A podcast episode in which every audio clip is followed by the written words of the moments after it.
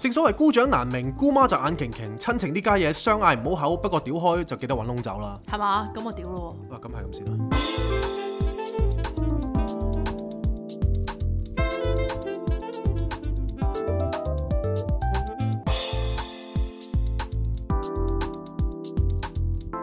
Not a romantic story. Cindy, Jason.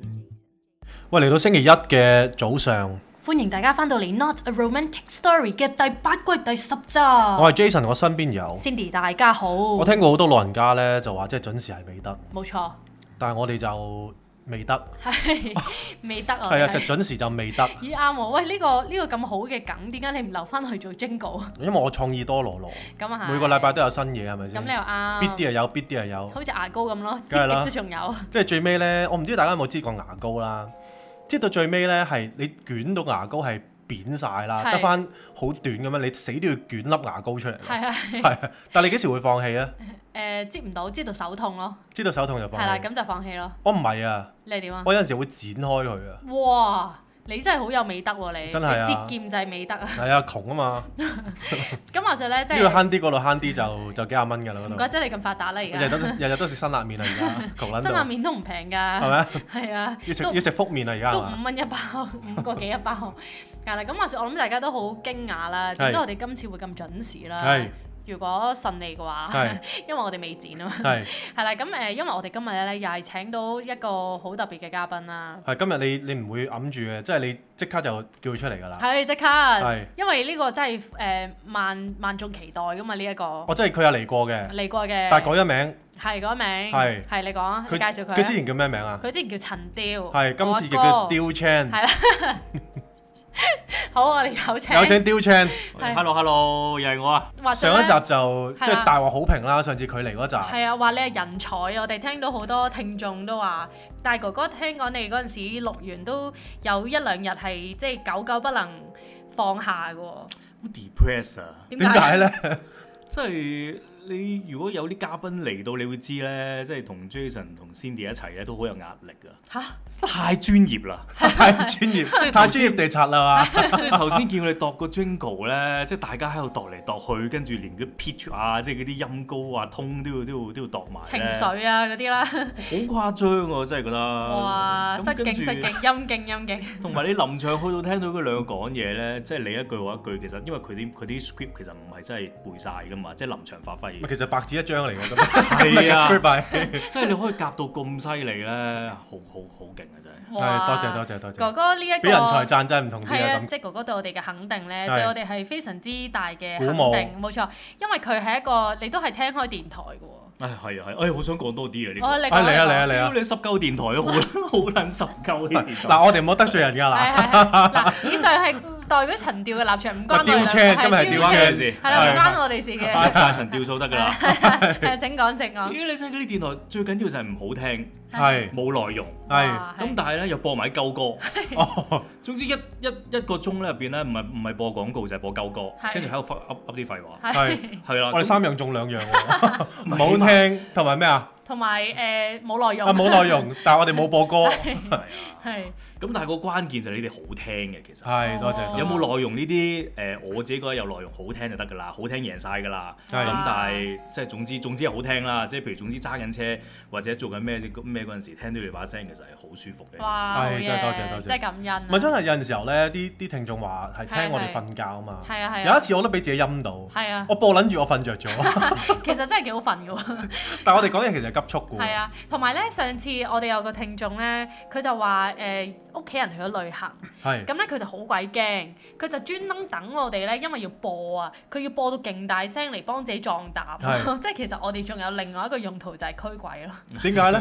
即係可能屋企冇晒人啊，自己有啲驚啊嘛。哦會咁你就播我哋把聲咯，係嚟要播大壯聲膽啲咯，係啊，所以其實咧聽我哋 podcast 咧真係百利而無一害啊！我我唔記哋得我哋啲收聽率咁高啦，梗係攞嚟驅鬼啊！點解鬧我咁樣樣播我啊，唔大 佬係佢個係我自己噏嘅，但係類似我估係咁即係壯膽啦，啦，係啦，壯膽啦，係咁樣咯啱㗎，啦，啱㗎啦，即係當護身符咁聽咁啊啱㗎啦。係啦，啱㗎啦，咁今日請到阿 Dill Chan 嚟啊，當然就唔係淨係講 update 啦係，update 我哋係講少少就冇算錯啦冇。錯，咁我哋今日入正題，因為上次呢，即係大家有冇做過以前啲考試呢？係成撚日都話成上題啊嘛係啊係啊。我哋最撚憎成上題，知唔知點係解點？解啊？ 我上一題都答唔撚到，你成乜撚嘢上題啫？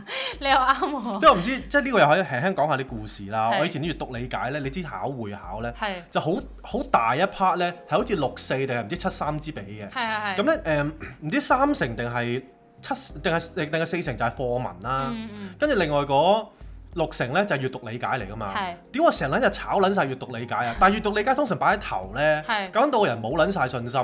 你知唔知我成 part 閱讀理解六十分啦？係我我我有一次咧係試過攞兩分，哦你知唔知兩分點嚟啊答第一題嗰啲啊嘛？Exactly 就係佢 個題呢呢篇文係叫咩名咁樣，作者係邊個嗰啲啊，係啦係啦係啦送分嗰啲俾你係啦，exactly 就係嗰兩分，我成 part 可以錯撚晒 嘅，我真係可以咁樣，所以咧我考中文係好撚蝕場嘅，因為我閱讀理解係零嘅。即係啲人就話我，哇點解我講嘢可以咁樣？其實我係我我唔識睇書嘅，我亦都唔係係我我我覺得我自己有讀寫障礙，其實我都覺得你係有嘅，係嘛？應該我可以我可以做證咯即。係我癲到有個位咧，有啲 email 嚟啦，我係即係啊刻會成份 send 俾你㗎嘛係啊，都唔係 email 咁簡單，可能你啲 friend 咧 send 啲 WhatsApp 俾你咧，係我睇唔你會明你會直接 forward 俾我咯。係，跟住你問我 咩事？係啊，問你咩事？以為同係咪同我講嘅咯？哦，唔係，你幫我睇下， 係。就係咁噶啦。即係疏於，唔係啊！呢個真係天資嘅問題啊！呢個真係有問題我自己。跟住咧，有時我就話我都想即係你知啦，作作為伴侶都希望另外一半係可以成長噶嘛。成熟 啲係咁我就會覺得其實我唔係唔想幫你， 但話我俾都你聽我就唔想你撚， 得，我就係想俾你試下，自己試一試。點知俾你自己去睇啦，係哇！真係錯晒嘅喎，好似好似平行時空咁唔係啦。有陣時候其實我係有努力㗎，係我知，我真係唔得啊！所以我就算啦，不如我幫 你啦我。心靈上有 一個位係缺失啊！屌你，小中學嗰陣時候太多挫折啦，係下下得兩分，屌你點樣樣搞 咁啊？啊係喎。真係唔啊！緊要啦，而家好似譬如上次哥哥覺得嫌自己做得唔夠好啦，永遠生命都係有 take two 嘅。係咁今日咧就等哥哥再上嚟啦，係啦，咁啊成上題啦。承上題啊咁上啦。一集我哋講過啲咩咧？我又唔記得咗啦。上一集我哋就係講哥哥作為一個喺佢呢一個 Band Five 學校入邊點樣成為一咪個 Band Five 咧，係即係你你因為你一定要形容 Band Five 嗰個感覺嘛。係係 Band Five 唔可以有 V 唔可以有 E V 音 Band Five 啊 Band Five 係啦。啊，咁哥哥曾經喺 Band Five 嗰度咧，即係係佢形容過啦係吓，就話誒花墟嗰啲花花草草都人淋水啊。係但係作為佢呢 band five 嘅學生， 係佢話如果唔踩死你都算係咁噶啦。係咁佢就喺嗰度啦，就好堅毅咁樣，好似流星花園入面嗰個杉菜咁樣。係哇！茁壯踩咁樣成踩長，極都唔死啊！繼係續做人生嘅不倒翁啊！係咁啊，茁壯成長咗啦。咁哥哥歡迎你誒，喂，但係成上題好似唔係成呢個上題。啊，係 咩？哦，啊係喎係喎，我哋而家係 recap 咗哥哥上一次上嚟係講啲咩？係但係原來成上題咧，哥哥就其實佢今次上嚟咧，本身係諗住請佢講行行皆辛酸。係但後尾咧，因為上一集我哋嘅上一題咧，係係講我哋兩個面對憤怒啊嘛，係即係由一個 board game 嘅戰爭嗰度點樣玩到我哋就係反台咁滯啦係，。唔係所以就我哋我唔記得咗咧，我哋有冇同誒啲聽眾講咧？我哋係同哥哥一齊玩有嘅。有有講 OK，有 OK，講 OK 係啦。咁哥哥聽完我哋嗰一集咧，佢話佢都有啲嘢想講喎。係咁哥哥你講下，首先咧，我真係覺得咧，誒、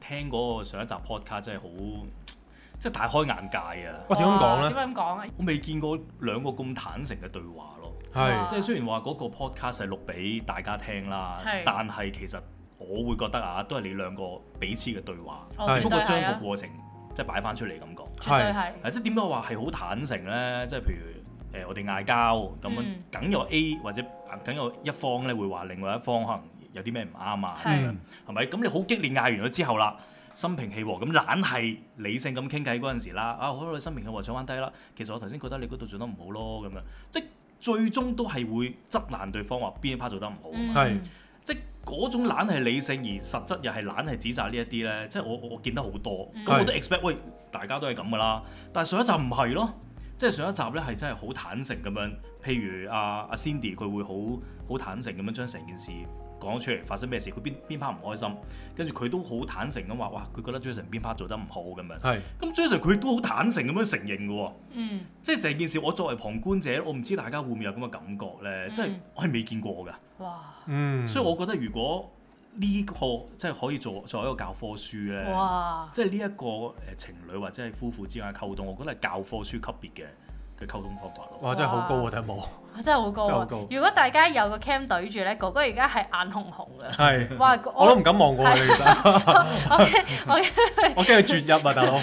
望得哇，屌咁撚樣衰嘅，我喊得兩成重咁唔樣。係因為咧，哥哥咧係一個好即係情感好豐富嘅人嚟㗎。係，但睇個樣又唔似啊，我即係覺得硬朗少少嘅都。我去交眼心軟 咯，都係啊好在你講講啱講係啱，咪鳩硬一鳩一定係鐵漢硬。柔情 啊，係鐵漢柔情 啊！係死我有時喺度諗咧，我好似冇乜形象。我身為女仔人家，我阿爸喺度聽過，你女仔人家好心唔好講咁多粗口啦。係咯，唔但係係啊，爸爸佢係俾我帶壞嘅。係啊，真係啊！我有時我屌你 真我係。當咗係開即係講笑咁樣講。啊係係係係。但我相信冇乜傷大害家性啊，呢啲大家嘢都都中意聽嘅。係啊，我哋繼續啊。咁哥哥你唔講，係我即係誒、哥哥講之前咧，我成日喺度覺得，因為我唔知道聽眾跟咗我哋咁耐啦係係，其實我哋有約法三章嘅。係之後我哋喺呢段婚姻裏邊咧，有一個 rule 咧係好緊要，即係係黃金定律，就係係嗯我哋嬲係唔會嬲過夜嘅。冇錯冇錯，咁儘管你嗰晚係嬲到三四點啦，嗯你第二日你都係要笑面迎人咁樣去氹翻對方啦，係或者大家係當冇事發生啦，係或者大家消化完呢，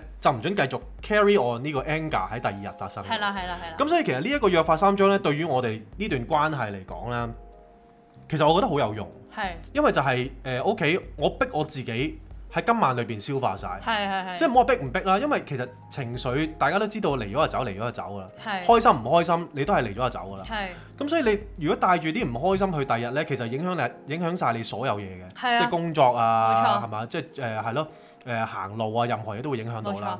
咁所以我覺得呃誒呢一個方法咧，大家可以參考下。係咁但係譬如你話哥哥就話我哋好坦誠啦，嗯其實呢樣嘢我都我哋都承認嘅，即即係大家中意聽我哋咧，好多時候都覺得我哋好真啦。係啊係啊，我哋係真到一個位咧，其實其實我哋我覺得我哋有個優點咧，就我哋兩個好清楚大家自己係一個咩人，係啊亦都好清楚大家係一個咩人。係咁喺一個誒咁、有了解嘅 base 底下咧，其實我哋大家都唔會嬲大家大家太耐咯，冇錯冇錯。係嘛？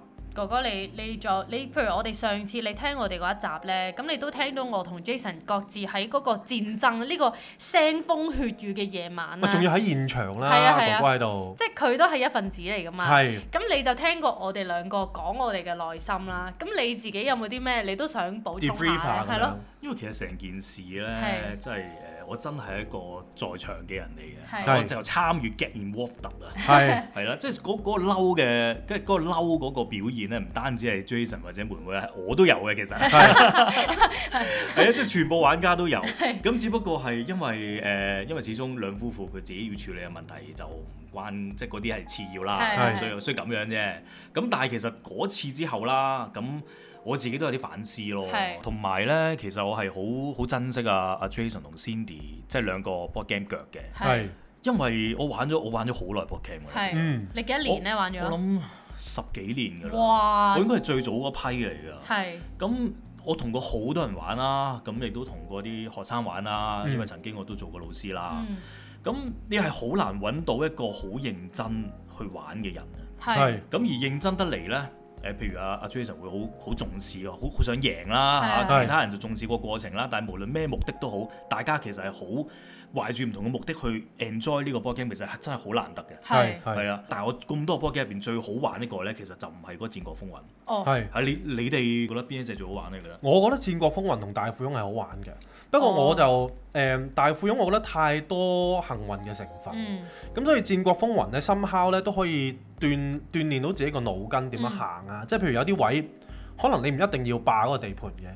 你可以以退為進嗯嘅，即係可能你走咗，跟住轉頭先再翻嚟攻打都可以嘅，即係覺得呢個變化就會多啲咯。嗯咁、戰國風雲》對於我嚟講，我覺得係我好中意玩呢隻 game 咯。嗯。係你呢？我係中意玩啲輕鬆少少，即係勝負冇咁明顯，即係唔會話有一定係哦你，死我活係啦，咁樣你死我活，我唔中意玩呢啲嘅。係咁我哋中意嘅咧就係中意拍賣啦，咁拍賣 game 就係可能拍賣藝術品嗰啲啦，咁同埋我係中意玩一啲誒、呃卡牌嘅嗯。咁樣咯，即係你冇，你係中意嗰啲冇戰爭成分噶嘛？唔中意啊，即係你係淨啊係中意最尾鬥係多錢定少錢嘅啫。係啦係啦，即係呢啲唔係好明顯顯顯示哦，你係贏家，你係輸家咁樣咯。係係係係，係，咁其實咧，大家講嗰個嗰只咧，其實係即啱啱可以代表咗兩大類型嘅 board game 嘅。嗯即係譬如 Jason 講嗰隻，其實係啲美式嘅 board game 啦，嗯即係好典型嘅特徵就係、誒、全世界要死晒，得一個贏家嘅啫，哦，係係係係，係係啊啊，要冚家產嘅要。係啊，呢啲我唔得啊係呢啦，啲。咁妹妹嗰只咧，其實就係嗰啲歐洲式嗰啲桌遊啦係。因為其實你玩遊戲一定會有啲競爭啦。係咁而競爭其實好難免啦，就會將嗰啲現實世界嗰啲嘢帶咗落去嘅。係係啦，咁嗰啲咧。誒、有啲人就想盡量避免呢一啲，就變咗啲歐洲、歐洲式嗰啲桌遊，即係佢用啲計分啊，或者用一啲好婉轉咁樣去做個做個競爭咁樣，就唔會直接你死我活咯。係咁而我自己最中意邊只呢？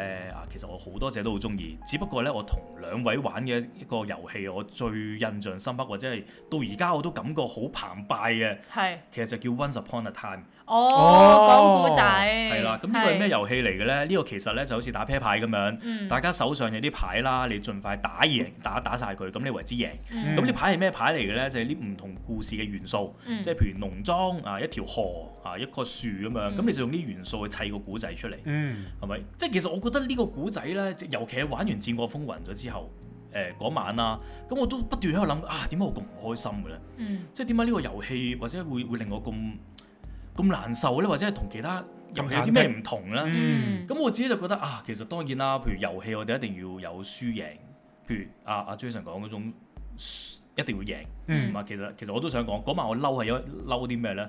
我係唔輸得。嗯明， Jason 係一定要贏，我係係唔輸得，兩種極端嚟嘅。咁但係其實除咗勝同負之外咧，有啲遊戲如果放低咗個勝負心咧，其實個得出嚟嗰個結果其實都好好漂亮，好好壯豐盛，麗。嗯嗯，即係譬如我我哋嗰個 Once Upon a Time 入邊啦，我哋大家誒、呃其實都係有啲競爭嘅誒意味喺度嘅，大家要鬥快打贏嘅呢排。嗯咁但係我哋當日我哋大家都選擇放低要贏嗰個執念啦。嗯即係大家係諗住一齊講好呢個故事，玩好呢個遊戲。咁、嗯而結果我哋講出嚟嗰個遊戲呢，係結合咗我哋各自嘅人生觀啦、各自嘅人生經驗啦、嗯咁各自對呢個世界嘅睇法啦、對將來嘅展望啦，咁得出嚟嗰個成果，我真係覺得哇，好好犀利啊！真係嗰嗯個成果，甚至我覺得好我好想分享俾人聽，我玩過呢啲遊戲咁樣咯。嗯，其實嗰個 game 咧對我嚟講都印象深刻嘅，我都覺因得為佢嘅係設計實在太簡單啦。係啦但係最尾我哋嗰次玩咧係我哋每人都唔急嘅，係啦唔係唔係講話邊個要快打打完啲牌。係。啦，咁但係最尾我哋係串連咗一個好凄美嘅古仔出嚟。冇錯冇錯，即係我哋用手上個牌不停咁樣逐張逐張打出嚟，打出係張就打出嚟，打到真係好似阿哥哥咁講話係一個好漂亮嘅結局，係啦，係直一情可以好似個寫書咁樣嘅，係一一個個童話故事咁樣咯。係啊，係啊，咁所以我咪覺得誒、呃有時戰國風雲呢啲都都好玩嘅，但係我哋其實我自己都係嘅，即係如果將個勝負擺得太重嘅話，其實就會變咗冇冇咁 enjoy 嗰個遊戲啊。明。係啊，咁明樣咯。明唔明係唔係，但係即係我想我想我想講就係即係 board game 啦，其實嗰個勝負即係對 Cindy 嚟講係一個咩嘅感覺咧？其實我真係唔係好 care 贏定輸咯，反而其實我個人呢，其實我現實生活都係咁嘅。我如果係如果我嘅贏係會令到人哋唔開心嘅話，我係唔介意輸咯。大家參即係大加。慈善家啦，又唔可以咁講，我唔覺得我係做緊慈善咯。但係譬如如果我見到人哋因為我贏而輸啦，係咁而我見到佢唔開心呢，我係唔會，我係仲難受咯。咁咁所以我其實你唔可以話我係偉大咯，純粹我覺得我見到人哋輸我唔開心咯，嗯咁所以我咪唔想贏咯。明咁哥哥咧，即係我我頭先都有提過啦，即係我覺得我自己就係唔輸得嗰啲嚟嘅。嗯咩、為之唔輸得呢？即係可以唔贏，但係唔可以輸得難睇。嗯，明即係要咁樣。咁所以譬如去到戰國風雲嗰一晚咧，我就覺得哇唔得咯喎，俾人撳住嚟砌喎係呢下，即係完全冇面俾咁樣咧，咁、我就會爆噶啦呢下係就。嗯係係。咁而嗰一下嗰種嗰種勝負心一跑咗出嚟咧，成件事就變咗質啦。其實，係即係我係譬如你你哋用咗你哋嘅觀察去 review 咗嗰晚啦。嗯譬如我作為另外一個角度睇就係、其實我係譬如我我已經係有啲不擇手段去挽回個劣勢啊。譬嗯如我會點咧？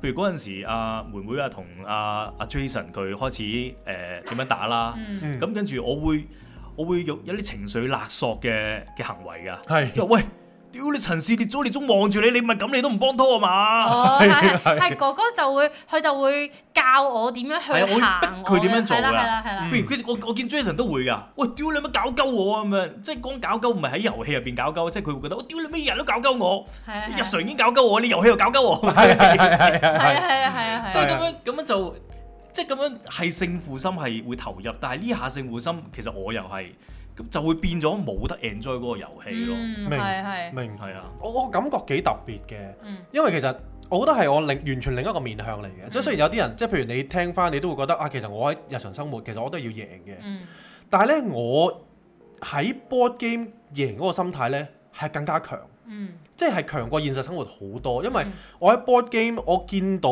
只佢只係一塊板嚟嘅啫嘛，嗯我可以 fully control 呢個板嘅，我覺得，嗯即係我覺得我憑我嘅智力，憑我嘅野心，我可以完全 fully control 成個局面嘅。嗯係即係我會覺得有啲位係我自己係嗰個自信心好澎湃啦，嗯同埋真係好可以好兇狠咁樣做好多 decision 咯。嗯但係好多時候咧，生活有好多嘢嘅，有好多元素啊，有錢啦，有誒、呃、運氣啦、嗯人脈啦，好多嘢控制唔到啊。係但係譬如我喺 board game 入邊，如果我可以打得嘅話咧，我必撚定係打柒佢嘅。 即係呢個係我玩 board game 嘅一個，哇！嗰、個直情有個感覺咧，係直情個血紅紅，你明唔明啊即係？泄慾工具，唔係係又又唔係咁 講，但係啲血係上頭㗎。係哇！你見到你打完之後咧，哇！贏咗一笪。係啊掂，跟住我諗到，咦？如果啲人落咗嗰沓咧，即係其實可能我調出，我調佢出嚟嘅啫。係。跟住佢俾我調到咧，哎，我又知道我下一步點行。即係當人哋落咗個 trap 咧，我都覺得好開心嘅。即係好似係咪喺現實世界你有好多因素你未必咁容易控制到，但係去到 board game 就好似縮窄咗個範圍，咁令係到你好似感覺你更加 Full 係 control 係啦 in control 呢啲嘢咁樣咯。係呢個樣好危險嘅，因為嗰嗰感覺咧就好似你真係一個暴君咁樣，嗯你係完全唔理側邊發生咩事。總之我個目標好清晰，係就係要贏。係啦，總之阻你者死。係啦，咁啊，就算哇嗰刻咧，直情顛到呢個感覺咧，係老婆啊、老豆、老母啊，都唔認得㗎啦，冇㗎啦係啊，冇㗎啦，完㗎啦。係啊，總之，我喺嗰個 board 嗰度呢，我因為我分得好清楚嘅，我知道玩完個 game 呢，我就玩完個 game。嗯，咁但係唔係，即係老老實實你都唔得我啦，都唔得啊，即係你都唔可以完離開咗張桌遊台之後，你即刻唔記得一件事梗係唔得啦，啦，係嘛會 take it personally 一定係啦會。但係我好快嘅，即係你之都前有嘅，我都有，其實但係我唔會，係我唔會持續太耐係咯你。快過我 get over 呢件事，係啦，咁所以其實呢個我覺得誒，somehow board game 都係一個可以俾我顯示我我個另一個面向嘅一個遊戲，所以我係好 enjoy 玩 board game 即。係簡單嚟講，board game 就係你嘅泄慾工具。咁又唔可以咁唔係講，我哋係你嘅泄慾工具 誒 ，board game 係中間個 media。係係係啊啊，其實我好驚玩呢一類大富翁啦，或者係誒、呃、自我風雲呢一類，真係要見紅嗰啲嗰啲係 game。係我同係其他人玩過咧，誒、佢真係會介意啊！即係有啲人未必可以好好好 control 到，嗯即係譬如可能有啲類似話想贏嘅，咁佢會不擇手段咁樣。係有時你會將現實世界啲人際關係帶咗去隻 game 度咯，會明一定絕會對咁樣啦。就好啊個感覺就好好好差啊。即係好似一嗌交就現實生活就冇咗個 friend 咁樣咯，會係啊影響咗就唔會冇咗只腳啦，就會係啊，同埋其實我有反思啦，譬如贏同輸呢個概念呢，即係我哋通常成日都會覺得贏係好㗎啦，即係係有時我自己都覺得。咁、嗯，但係我心諗其實又唔係啊，有時輸都唔係差㗎喎，係啊係咪？我哋人類嘅歷史其實都係由贏家寫㗎啦，咁贏家覺得啊，而家誒到底個歷史都係點咩？我我我決定改翻佢係嘛，全部都係咁樣㗎啦。嗯咁、但係我哋人類嘅文明其實係由輸交到開花結果㗎嘛。哇哇！嗱呢句掉落有味道啊哇啦，人才真係人才，唉，唔好咁講，即係譬如好簡單啫。誒、我哋所有啲文人全部都係波不得志嘅，嗯係嘛、李白做唔到大官，啊係杜甫又波不得志。蘇軾又俾人貶咗係去咯杭州，有幾多人記得嗰啲科舉嘅狀元個名啊？咁咁啊係但係你喎哦會知道唐伯虎係咪？咦係係咪、喎，去到最終，譬如拿破崙咁樣，佢都係誒、呃鬱鬱而終㗎。咁但係佢都係名留青史，即係好多好多呢啲呢啲嘢，俾我話俾你聽，其實偏偏就係我哋嘅敗者嗯嗰種不屈，嗯，更加係推動咗我哋人類成個文明嘅結晶啊咁樣。哇！哇！真係好犀利呢所以我個，覺得有時。真係好犀利。你哥哥你先 inspire 我哋喎，真係唔嘅，唔係唔係，即係我我覺得有時我哋有我哋要有勝者嗰種執着，嗯。但係更加我哋都要堅守敗者嘅不屈哇！咯。哇哇！嗱今集真係袋錢入你哋袋啊！我哋都滿滿啊，而家太癲啦呢句係説啊話。。同埋我想講呢，哥哥頭先有 mention 到話，譬如當一個遊戲你好你好着眼自己要贏啦，嗯其實就係我啊我我我我啦。係咁我即刻就聯想起，因為最近我哋去壽豐禪院嗰度上嗰個禪修班啦。嗯咁大觀法師好慈悲嘅一個法師，佢成日開始咧都係好深入淺出嘅。嗯咁佢都有 mention 過，就係佢話佢誒一開始喺呢個修行路上，其實佢係完全中文好差，所以佢睇佛經係睇唔明啦。係咁但係佢就好記得佢可能一路學嘅落嚟嘅時候，啲老師佢嘅師傅同佢講就係話，其實佛法所有經講嚟講去都係講一樣嘢，就係、放低個我咯。嗯咁佢話其實誒、呃如果你成日都係我我我我，你就會好重啊，咁你就會有好多煩惱啊，有好多問題啊。係但係當你完全係冇咗個我嘅時候呢，嗯其實你所有嘢都冇問題㗎咯，係因為你唔會再執着於我有幾多嘢咯，你就係希望啊，我點樣可以幫到你，我點樣可以令到人哋更加好，咁然後你完全就冇煩惱㗎啦。係咁所以呢一個我覺得都係好似即刻我 relate 到，如果我哋唔再 care 邊個贏嘅話，其實我哋真係可以好開心，好 enjoy 成個過程咯。嗯冇錯冇錯冇錯即係譬如呃誒，我哋中間玩過好多 board game 啦，我成日都話誒，我好好好沉味啊，覺得會好好多補充資料。即係點解？因為我成日都覺得 board game 咧係可以有好多嘢可以袋落袋嘅。嗯即係譬如譬如我哋話咩 NFT、NFT 點解會咁爆紅啊？係點解值錢啊？我哋玩一鋪現代藝術嘅拍賣 game 就知嘅。係啊，係啊捧出嚟真㗎係。係啊，即係譬如我哋玩《戰國風雲》咁樣，咁就算你係劣勢，其實都唔使唔開心嘅喎、即係譬如嗰鋪有一次啦，我係俾 Jason 打到打到爛街嘅，即 係佢佢追住我，我就走，中間隔住 一格，佢又捉我唔到，係啊，但係我又係咁想走 咁樣。 係即係呢次係咩？呢個咪就係學即係共產黨二萬五千里長征咪就係咁嚟嘅咯，啊即係咩叫係啊戰術係啊戰術性嘅撤退咪就係咁樣咯。係啊係啊，即係多當中，如果即即假如啊，我哋唔係即係太執着咗勝負，我哋真係投入個遊戲，即係贏有贏嘅玩，即係佔優勢有佔優勢嘅玩法啦，但係劣勢都有劣勢嘅享受冇咧。錯冇錯。即係咁會更加更加好玩咯。同埋咧，我玩嗰個遊戲咧《戰國風雲》咧，其實我最大感觸就係我終於明白點解有時我哋見到現實社會咪好亂嘅，好多嗯人打仗咧。其實我成日都有時諗唔明，喂屌點解嗰嗰啲呢個國家要打嗰個國家咧？擺明都冇數㗎啦，可你能明大咗啦家而。家大家其實根本啲兵力可能差唔多，總之你打佢你自己都損失好大，但係得嘅嘢又唔係好多，但係你死都要打，其實真係情緒咯。係啊，同埋個 board game 真係太多嘢可以誒、呃袋到落袋，即係佢犀利嘅地方係有啲好天才嘅人，佢將啲好簡單嘅或者好深刻嘅道理啦，用啲簡單嘅規則就係表現啊咗出嚟。，冇錯。即係譬如正如頭先妹妹話誒、呃喂打仗真係好乸慘，即係呢一句我哋新聞睇到、書睇到，但係你未必感受到。係啊，你玩一鋪《戰國風雲》，你感受到㗎啦。真係啊，你揸住廿萬兵去打十萬兵咧，你打贏咗之後，可能你得翻萬零兵㗎咋。係啊。即係咩叫殺敵一千自損八百？個遊戲就 show 到俾你睇咯。真係啊，係好殘忍咯，真係。係我覺得人生咧，即係好多起起跌跌啊！你如果可以即係可以 deal with 一個 board game 嗰陣時候嗰個輸贏嘅心咧，嗯，都可以壯大咗你平時面對困難啊、面對逆境時候個心態嘅。真係真係係。嘛？即係同埋每一次咧，最好就係、即係我哋好 transparent 嘅，我哋幾個玩完之後咧，我哋會即係哥哥會話，啊、其實誒、呃玩完呢個 game 咧，我哋需唔需要 debrief 下？即係呢個係啊反省嘅心咧，其實好難得嘅。係就算你工作都係啦，屌有啲人吞撚咗喺喺嗰度未噴你啫，係咪係先啊？係啊，但係即係有好多人有即係有幾多人真係可以坦誠咁攞出嚟，喂，真係喎呢個位，我覺得你真係做得唔啱。同埋呢個或者位，我點解唔開心？你即係我想你去明白我嗰個心呢，都係好難得嘅。即係抗 U 咧個校訓咧就叫格物致知啊嘛。嗯，咁我個來源其實就誒誒、呃未必大家好清楚啦。咁但係簡單啲嚟講就係、即係所有嘢都有佢嘅道理嘅。嗯格物即係我哋研究嗰樣嘢啦。咁 board game 其實都係，嗯，即係佢入邊實太多嘢咧，或者身邊各樣嘢都係啦。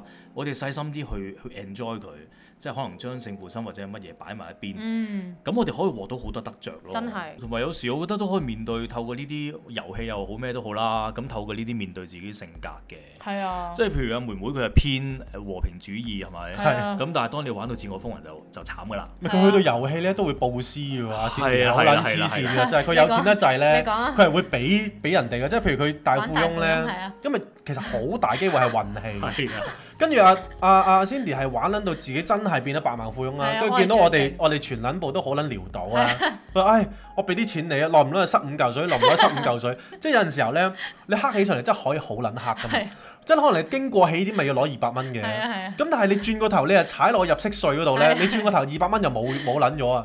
又或者你其實你你黑起上嚟有個位就係、你不停坐監，咁你不停冇得驚喜點咯。即係我就係嗰啲嗰啲人咯，跟住之後阿 Cindy 係不停咁樣報私俾我啦。上次最癲就係咧，大家真係現實生活都要報多啲私，因為上次我喺大款係咁報私俾大家嘛，跟住咧我越報越多錢啊，係跟啊住，因為我報完之後，你哋又踩我笪地咧，係又要俾錢我，真係一個嗰啲車站真係玩全世界 啊！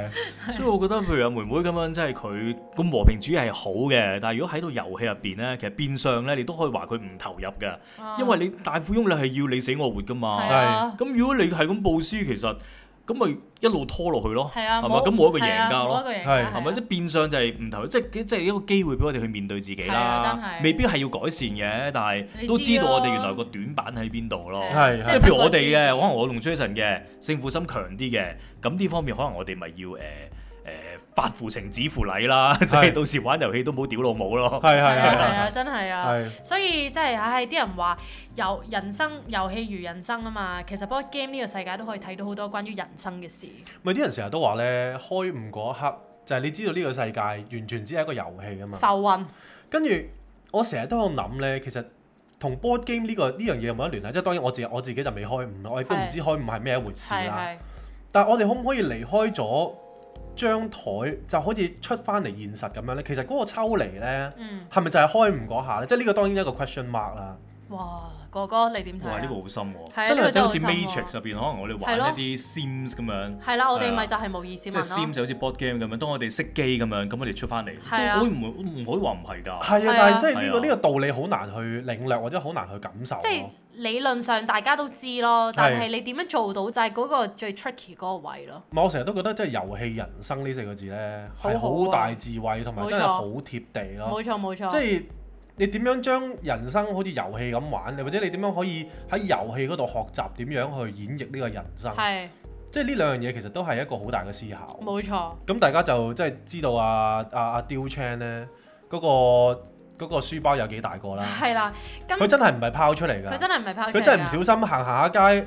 多書得滯，個拉鏈跌咗拉本唔 實，跌咗本書出嚟㗎咋，係跟住咁啱跌咗俾一我頁哋執到紙嘅嗰度係。係咁啱俾我哋執到啦。係啊，咁所以大家呢一集就即係聽到好多做人嘅道理啦，或者冇錯或者唔可以話做人嘅道理啊，但係係點樣喺遊戲之中可以學習去面對自己，或者學習去思考人生。咁樣就可以盡情咁享受個過程咯。係啊，即係聽落大家可能覺得我哋今集係好 board game 主題，但係其實 d 落係有味道嘅冇咯，錯。係咪？咁同埋亦都有個機會，下次再請哥哥上嚟啦，因為今集都係未講到行行皆辛酸。太多精彩節目係啦啊，下次實有機會啦。好啊，好啊，係咯，咁啊，咁今集就係咁多係啦，咯，好啊，今日關上動作啦，係啊係咁先啦，拜拜。。 Not a Romantic Story, Cindy, Jason.